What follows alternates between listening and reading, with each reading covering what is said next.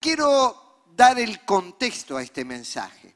Hoy es 31 de octubre. No sé cuándo lo va a escuchar usted, porque se sube al canal de YouTube y la persona puede escucharlo en otro momento.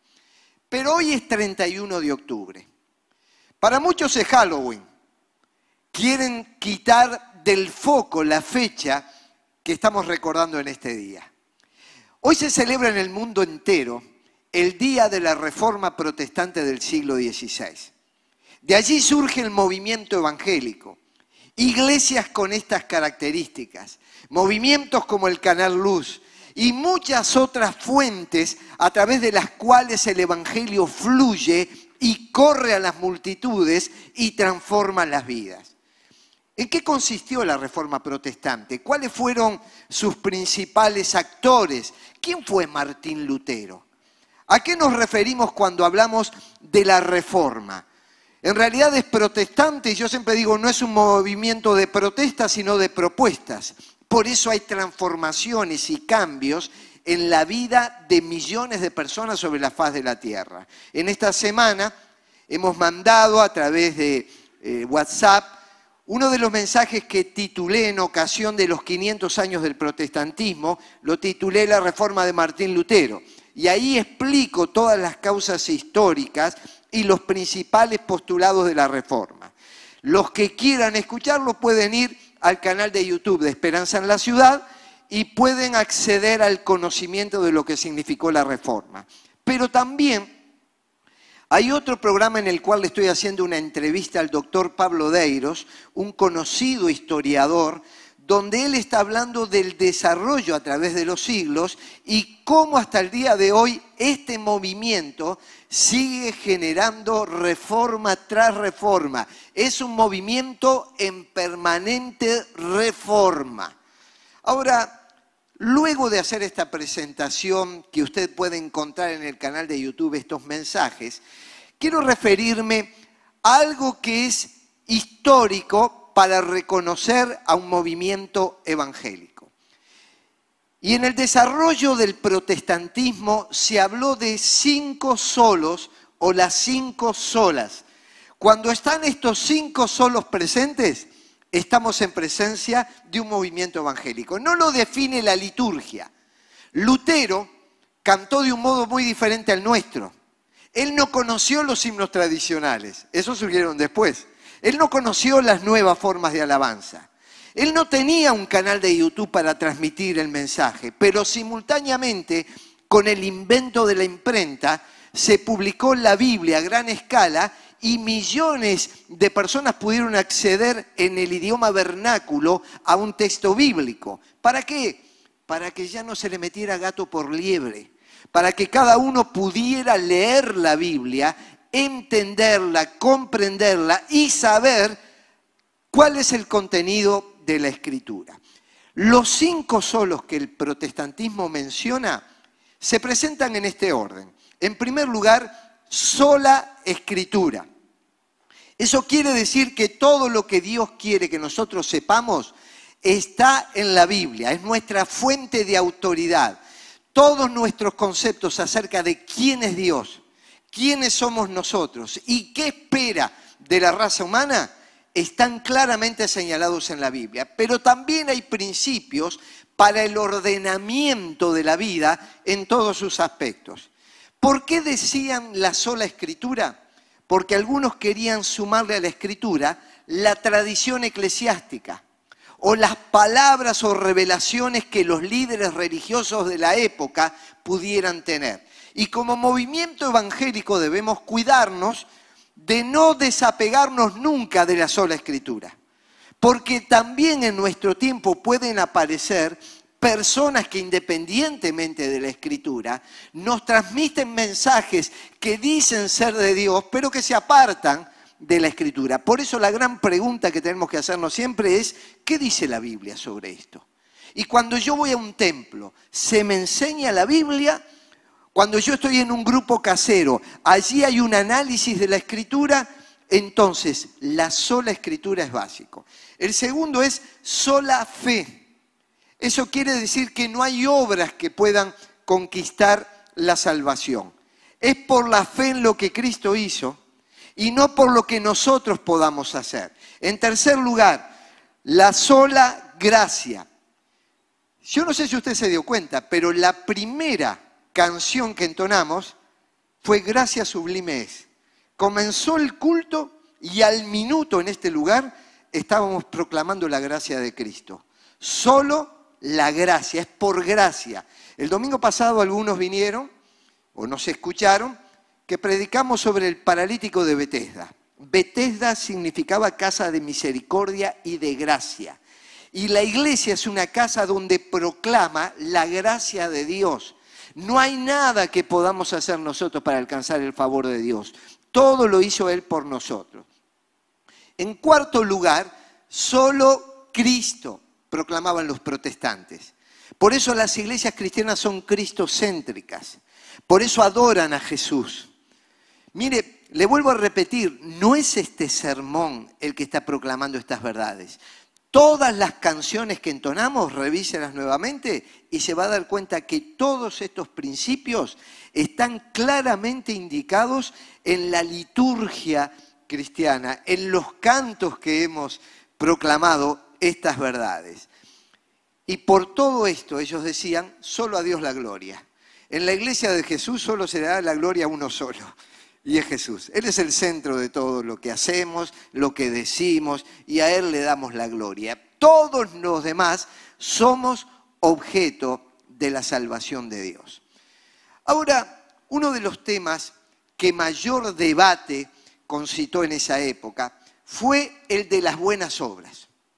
Y la pregunta que se hacían es, para alcanzar la salvación, el perdón de los pecados, la vida eterna, ¿cómo lo obtengo? A través de las obras que yo hago? ¿Mis buenas obras pueden llegar a alcanzar la salvación? Y eso era lo que decía la iglesia institucionalizada. Sin embargo, los reformadores, los protestantes, de donde derivamos los evangélicos, empezaron a, predicar las obras no nos salvan. Solo la obra de Cristo en la cruz, que Él carga con nuestro pecado, muere, derrama su sangre y a través del sacrificio de Jesús, de la obra de Cristo, alcanzamos salvación y vida eterna. En los escritos de Lutero encontramos, las obras buenas y piadosas jamás hacen al hombre bueno y justo, sino que el hombre bueno y justo realiza obras buenas y piadosas. Y aquí hay una diferencia. ¿Qué está diciendo Lutero? No está minimizando las buenas obras. Está diciendo, no son estas las que nos dan la salvación. Pero si nosotros decimos ser salvos, vamos a practicar buenas obras. Y esa es una de la evidencia de que una persona se encontró con Cristo. Ahora, esto no era el ejercicio de eh, la intelectualidad de teólogos, no eran pensadores ociosos que estaban en un escritorio y que se les ocurría decir cosas como estas, sino que este debate tenía profundo arraigo bíblico. Cualquiera que lea la Biblia, no precisa ser un teólogo profesional, se va a encontrar con pasajes como estos, Efesios 2, 8 y 9 Dios lo salvó por su gracia. Por eso decíamos, gracias sublimes, perfecto es su amor. Así comenzamos el culto, hablando de la gracia de Dios. La Biblia dice, Dios lo salvó por su gracia cuando creyeron. Ustedes no tienen ningún mérito en eso. Es un regalo de Dios. La salvación no es un premio por las cosas buenas que hayamos hecho. Así que ninguno de nosotros puede jactarse de ser salvo. Está clarísimo que los seres humanos no vamos a alcanzar la salvación por las obras. En otro pasaje empieza a hablar de algunas cosas que son básicas. Él nos salvó no por las acciones justas que nosotros habíamos hecho, sino por su misericordia. Nos lavó quitando nuestros pecados y nos dio un nuevo nacimiento y vida nueva por medio del Espíritu Santo. Las Escrituras no dice háganse católicos, no dice háganse evangélicos, no dice háganse protestantes. Jesús dijo, es necesario nacer de nuevo. Hay que nacer del Espíritu. Y se nace de nuevo cuando el ser humano se da cuenta que es pecador, que le ha fallado a Dios, que Cristo vino a buscar y a salvar lo que se había perdido. Y con un genuino arrepentimiento va a la cruz y le dice, Señor, perdona mis pecados, límpiame con tu sangre, te recibo como mi Señor y como mi Salvador. En ese momento la gracia de Dios nos alcanza, nos perdona, nos limpia, nos vacía del pecado, nos llena del Espíritu Santo, produce una nueva vida en nosotros. Por favor, que nadie se vaya de este lugar sin experimentar esa gracia, ese perdón, sin experimentar a Jesús. Olvídese de los términos y rótulos denominacionales Entréguele el corazón a Cristo, que es el único que salva. Pero ¿por qué enfatiza tanto la Biblia esto? ¿Y por qué es lo que predicamos? Porque si nosotros nos pudiéramos ver libres por nuestras propias obras, entonces, ¿para qué Cristo vino al mundo? Si Él hubiera visto que nosotros podíamos salvarnos por nuestros propios méritos, entonces ¿para qué se encarna? ¿Para qué sufre? ¿Para qué muere en la cruz? ¿Para qué tiene ese tormento grande sobre su vida? ¿Por qué? Él lo hizo porque no hay nada en nosotros que nos permita acceder a Dios y por eso Dios a través de Cristo vino a nuestras vidas. Yo no puedo lograr el favor de Dios, pero Dios me ha favorecido con su gracia perdonando los pecados. Ahora, Santiago armoniza bien el tema de las buenas obras, explicando que si bien nuestra salvación es por gracia, las obras de un cristiano tienen que dar testimonio de su salvación. Y dice, ¿de qué aprovecha si alguno dice, o sea, en su discurso, en su alocución, si dice que tiene fe y si no tiene obras? La fe si no tiene obras es muerta. Si no hay evidencias de un cambio, de una transformación, de una nueva escala de valores, de una nueva esperanza, de una nueva eh, forma de vivir, entonces no es una fe vana, es una fe muerta. La fe viva te lleva a vivir de acuerdo al plan de Dios. Esto coincide con lo que dijo Jesús. Por sus dones los conoceréis, porque tienen facilidad de expresarse en público porque tienen habilidad para cantar, porque dan muchas ofrendas o limosnas. Jesús dijo, por sus frutos los van a conocer. Todo árbol bueno da fruto bueno, pero el árbol malo da fruto malo. Así que por sus frutos los conoceréis. Y esto está hablando en el contexto del día final. Hoy cantábamos, muy pronto Él regresará y cara a cara le veré. Y el Señor dice en ese pasaje, algunos les va a decir, apártense de mí, hacedores de maldad, yo no los conozco. Y dice que esas personas en su nombre echaban fuera demonios, profetizaban, hacían milagros y sin embargo no eran conocidos por el Señor. La espectacularidad de los dones no es una evidencia de haberse convertido a Cristo. El fruto espiritual sí. Y cuando hay un fruto espiritual, se expresa. Y Jesús dijo, si el árbol es bueno, da buenos frutos.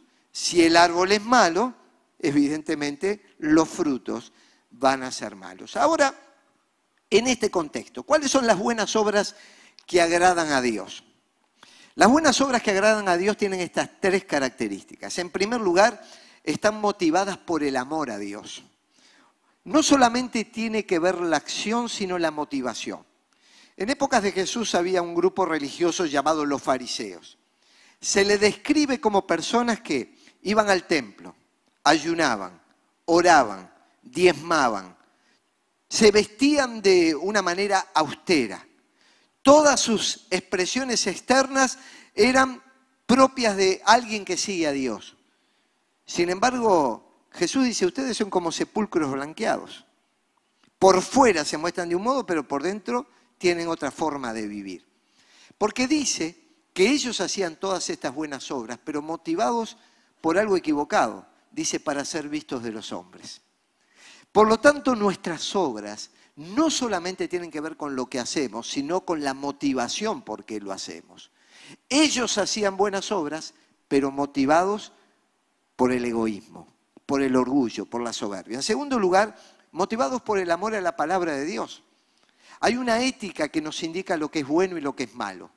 Y no está en lo que yo pienso, me imagino, sino que hay un elemento objetivo, es la palabra de Dios. Por ejemplo, una vez una persona me pidió que le hablara a alguien del Evangelio.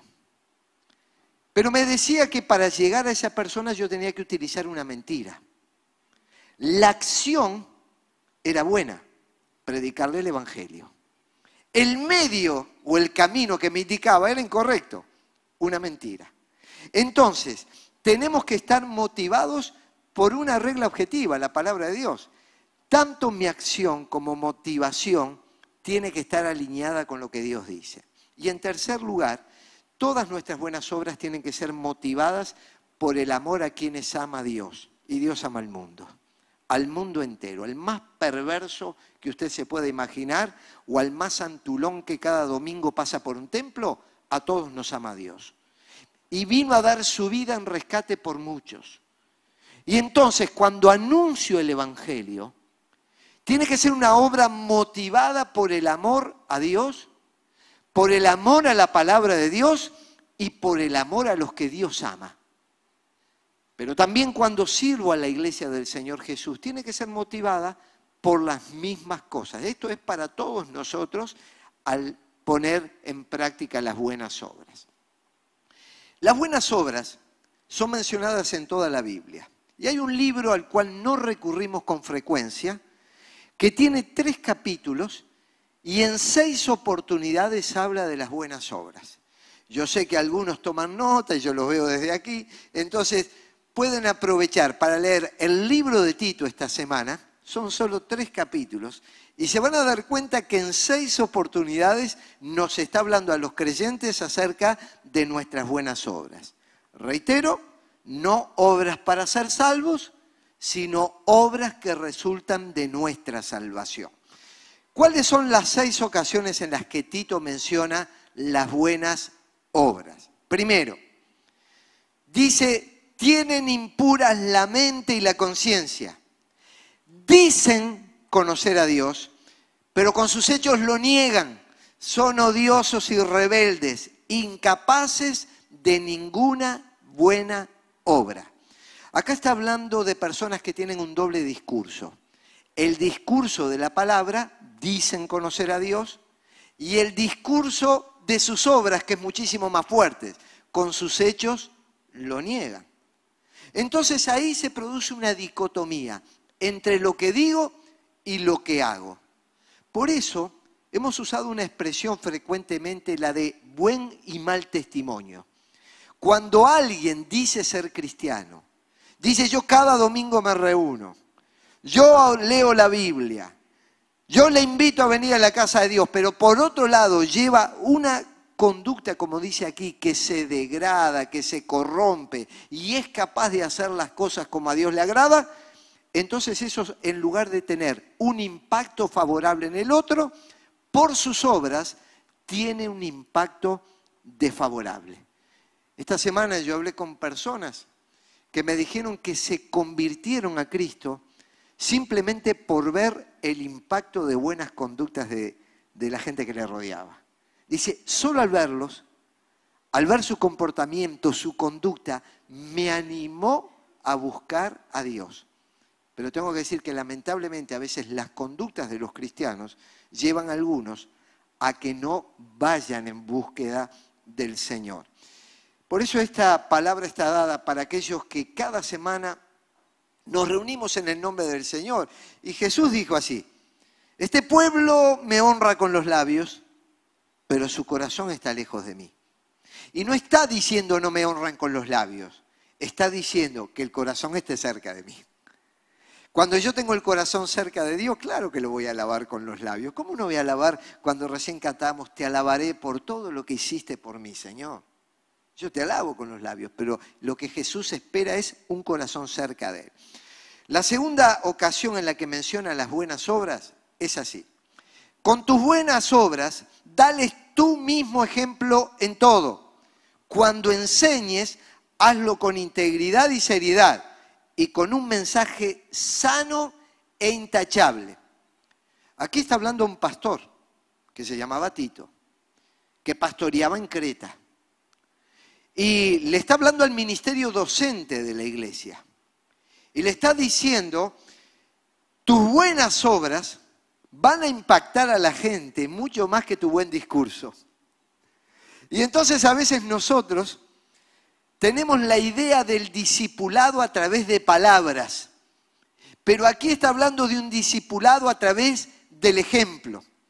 Y habla mucho más un buen ejemplo que diez mil palabras que quieran demostrar algo que no se está viviendo.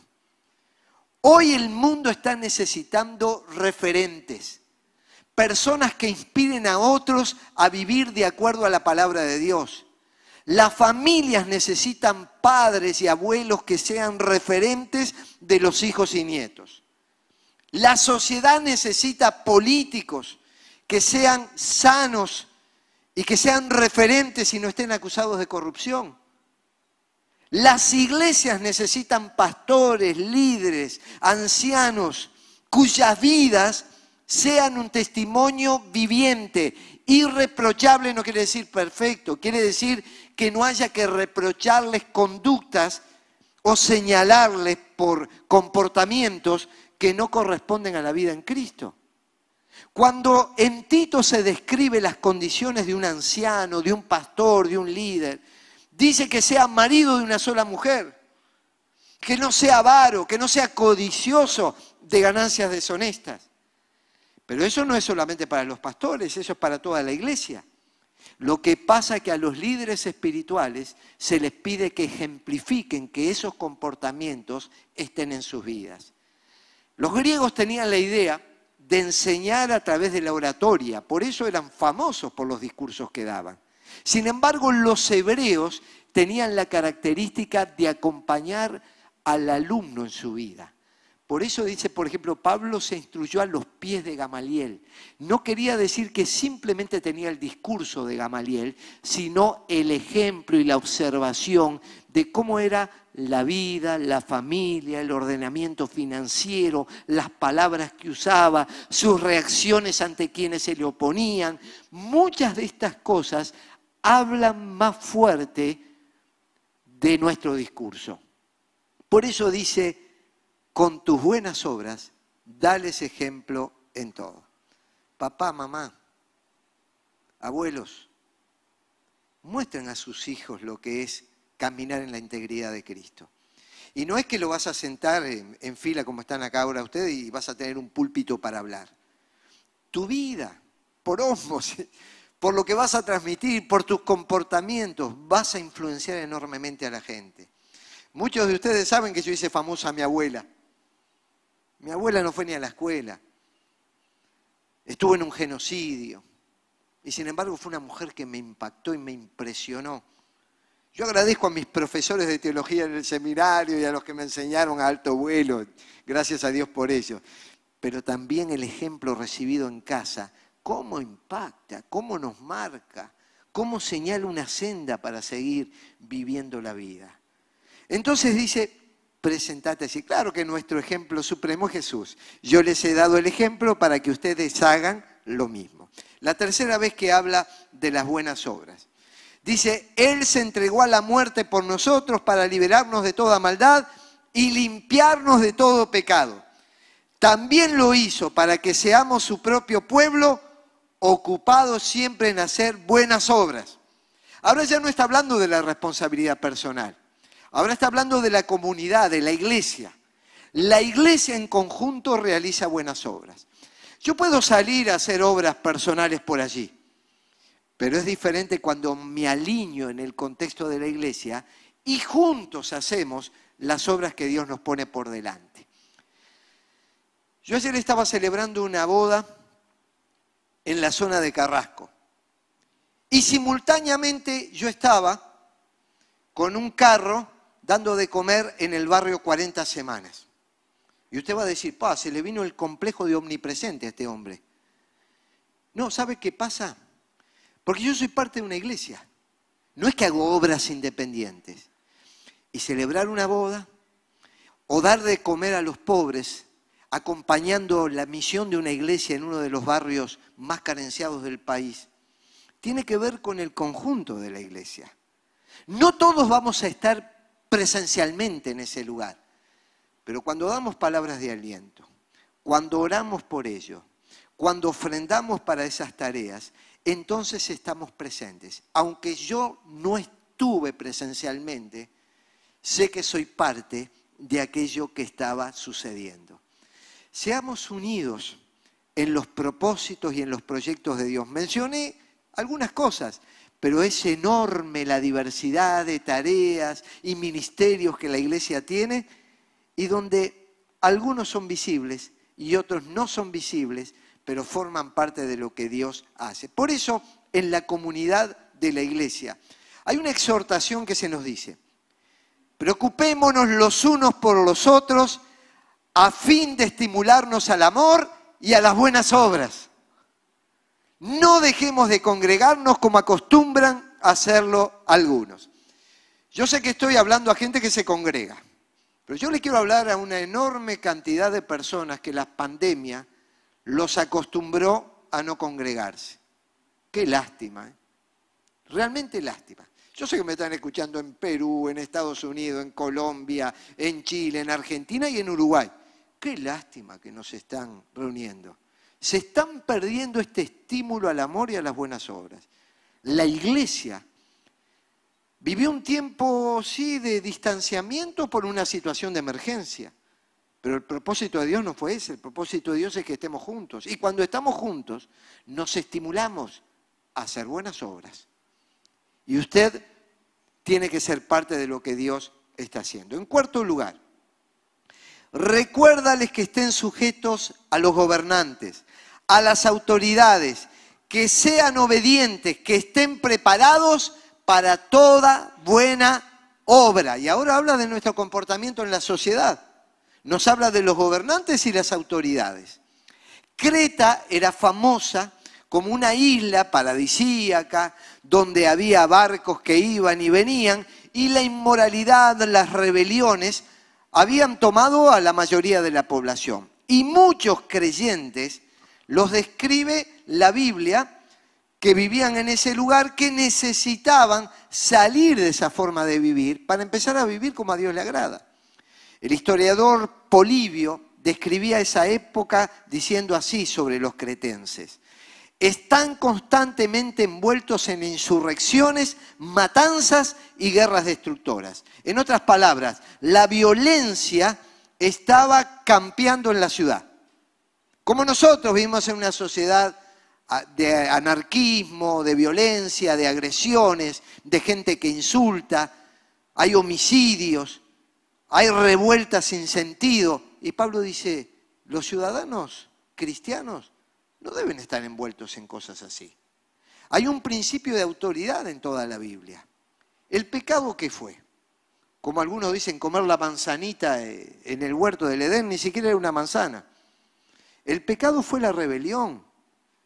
Dios estableció normas y leyes y el ser humano transgredió y ahí entró el pecado en el mundo. Y de ahí en adelante la rebelión se instaló en todas las relaciones humanas.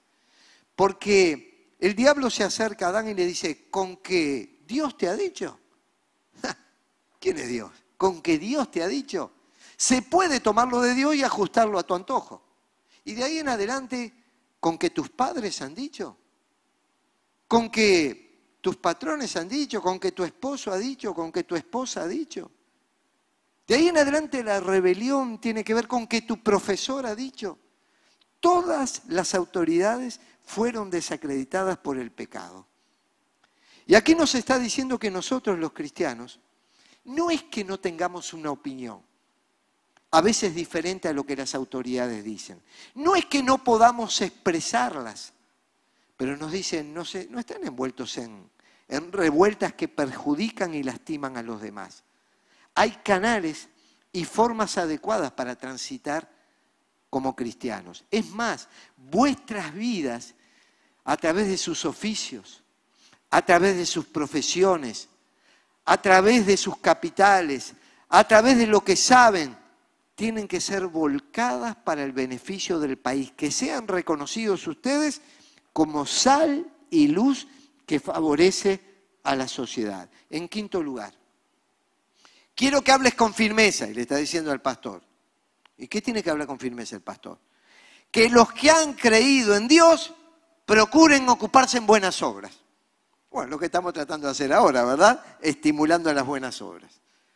Estas cosas son buenas y útiles para los hombres, pero evita controversias.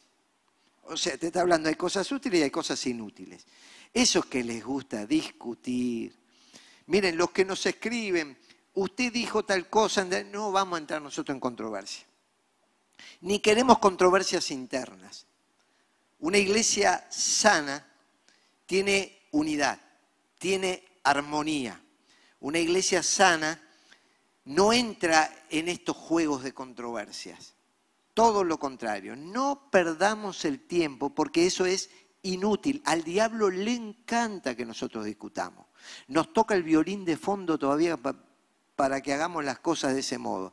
Dios lo que quiere es una iglesia que marche con paso firme, decidida, alcanzando a los perdidos y que no pierda tiempo en discusiones estériles. ¿Sabe cuántas congregaciones se pasan el tiempo debatiendo sobre asuntos secundarios, pero nunca hay un avance, una transformación o un cambio. Yo me alegro cuando se anuncia que ahora en breve 40 personas van a ser bautizadas en el nombre del Padre, del Hijo y del Espíritu Santo.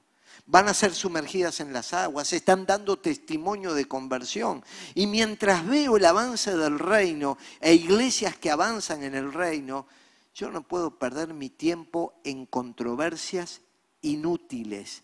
Todo lo contrario, me estimula a avanzar más en cosas productivas. Yo quiero perder mi tiempo mientras veo el avance del reino en tener un auditorio que pueda nuclearnos a todos en un culto unido. Y les pido oración por este tema y que Dios provea todo lo que necesitamos para que podamos que Sí, que ya no haya que meter un link y que quede gente afuera, ni dos cultos, ni tres. Multitudes que vengan a recibir la palabra, se convierten y practiquen buenas obras. En sexto y último lugar, aprendan los nuestros a dedicarse a las buenas obras para los casos de necesidad. Bueno, vivimos en un mundo donde la pobreza, la indigencia es real. Gracias a Dios y por la gracia de Dios, muchos de nosotros tenemos las necesidades básicas suplidas y con creces. Y eso nos tiene que llevar a dar gracias a Dios y a alabarle. Y a disfrutar lo que Dios nos da. Y a compartir lo que Dios nos da. Todo eso está bueno. Pero junto con eso, tenemos que entender que hay algunos que no la están pasando como nosotros. La están pasando mal. Y es por eso que el cristiano tiene que tener un corazón hacia las personas así. Cuando estaban en el desierto con una multitud, dice los discípulos, Señor, mira esta gente, se está muriendo de hambre acá en el desierto, no tienen que comer. ¿Se acuerdan de lo que les dijo Jesús? Ustedes denle de comer. Uy, Señor, ¿de dónde vamos a sacar? Lo mismo nos pasa permanentemente a nosotros. ¿Cuántas toneladas de alimentos pudimos entregar en medio de la pandemia? Es increíble. ¿Cuántos miles de vestimentas cuántas ayudas a situaciones de, de dificultad en otros países, como en el Líbano, como en Arsaje, todo se hizo en medio de la pandemia. ¿Por qué? Porque pusimos en práctica lo que dice la Biblia. Según tengamos oportunidad, hagamos bien a todos y mayormente a los de la familia de la fe. A todo el mundo, sin distensión, pero el foco esté colocado en la familia de la fe. Dios le da la semilla, ¿saben a quién? Al que siembra. Y cuando la iglesia siembra en conjunto para bien, Dios nos va a dar la semilla para seguir sembrando. Es una forma de decirle al Señor, Señor, estamos dispuestos. No queremos semilla para acumular en graneros, queremos semilla para plantarla, que dé fruto y empezar a compartir con otros. Simplemente canales a través de los cuales toda la gracia de Dios fluye. Termino con las palabras de Jesús. Así, así alumbre vuestra luz delante de los hombres. De modo que vean sus qué? Sus buenas obras y glorifiquen a su Padre que está en los cielos. Jesús también dijo que el mejor método para comunicar el Evangelio no es el sermón de los predicadores, son las buenas obras, el ver la conducta cristiana, el ejemplificarlo en casa, en el trabajo, en el hogar, en el barrio, en la iglesia. La semana pasada, cuando terminó el culto, y presentamos el Evangelio. Quedó gente en los bancos llorando, se acercaron hermanos, los abrazaron, los amaron, los bendijeron, oraron con ellos. Que vean vuestras buenas obras, eso es lo que estamos necesitando. Jesús dijo, eso va a ser una luz en un mundo de tinieblas.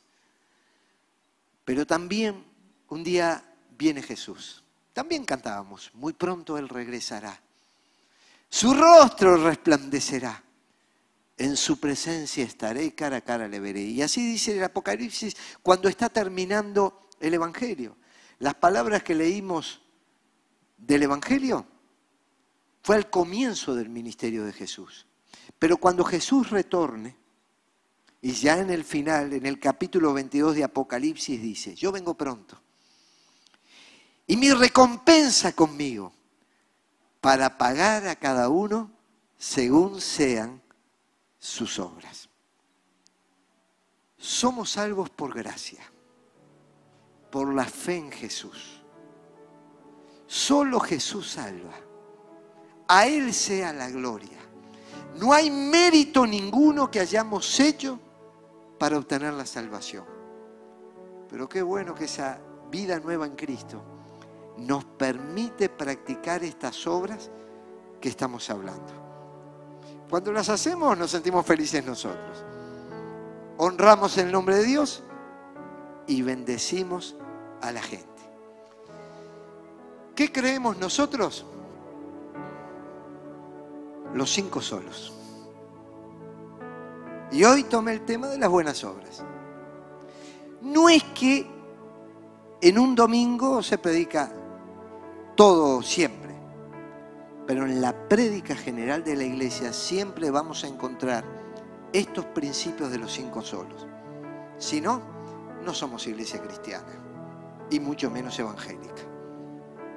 Una iglesia cristiana evangélica sana predica esto. Y así queremos seguir.